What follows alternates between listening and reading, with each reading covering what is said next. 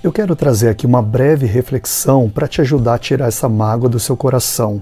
Pense comigo, se você estivesse ajudando uma pessoa financeiramente falando e ela ficasse muito feliz porque ela estava ali desesperada, completamente falida e você a socorreu, e algum tempo depois você estava na vez ali do necessitado, desesperado, completamente falido e ela próspera, rica, e não te ajudasse, o que você faria? Você ficaria muito chateado, não é verdade? Porque você ajudou e ela não soube te ajudar. Deus amou o mundo de tal maneira que deu seu Filho unigênito para nos socorrer do pecado, nos perdoando todos os nossos pecados.